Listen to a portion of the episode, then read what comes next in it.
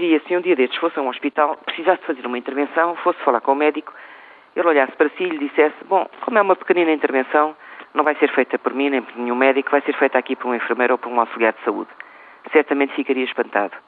Pois é espantada que eu estou também, como Presidente da Ordem dos Arquitetos, ao ver o que sucedeu com a nossa iniciativa, apresentada já no ano passado e eh, votada na Assembleia da República em maio deste ano. Com 35 mil assinaturas de cidadãos, levámos um projeto ao Parlamento no sentido de exigir que os projetos de arquitetura em Portugal sejam feitos por arquitetos.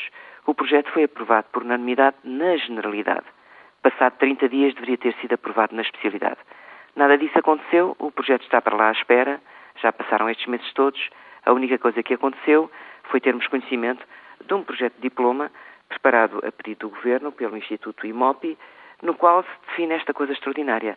A arquitetura é feita por arquitetos, mas abaixo de 400 metros quadrados pode ser feita por agentes técnicos de engenharia. 400 metros quadrados é uma dimensão enorme. 400 metros quadrados são prédios inteiros do bairro Alto ou dos centros históricos das nossas cidades. 400 metros quadrados pode ser um supermercado, pode ser um restaurante, pode ser um estabelecimento comercial. É praticamente toda a habitação. Aliás, será grande habitação, serão vivendas. Isto significa que, de facto, pelo lado do governo até agora, não há vontade de mudar o estado de coisas. Quer-se realmente continuar com esta situação excepcional em Portugal? ao abrigo da qual, e há mais de 30 anos, um desenhador ou pessoas com qualificações eh, pouco desenvolvidas, sem estudos superiores e sem as exigências deontológicas que têm os arquitetos, podem apresentar projetos de arquitetura nas câmaras, podem vê-los aprovados e podem encher o país de construções que não passaram pelas exigências que um profissional tem que efetivamente cumprir. São coisas destas que nos deixam estarrecidos.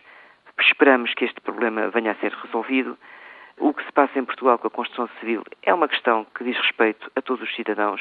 Nós não queremos ver as nossas cidades desfiguradas por construções que não têm pés nem cabeça ou que são feitas sem qualquer exigência de qualidade.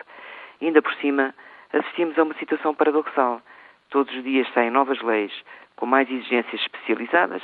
É preciso cumprir exigências em matéria de acústica, é preciso cumprir exigências em matéria de mobilidade, é preciso cumprir exigências em matéria de eficiência energética, exigências que nós aplaudimos, porque a construção é uma das grandes consumidoras de energia e nós sabemos que não podemos continuar com este consumo de energia desenfreado. O planeta não aguenta.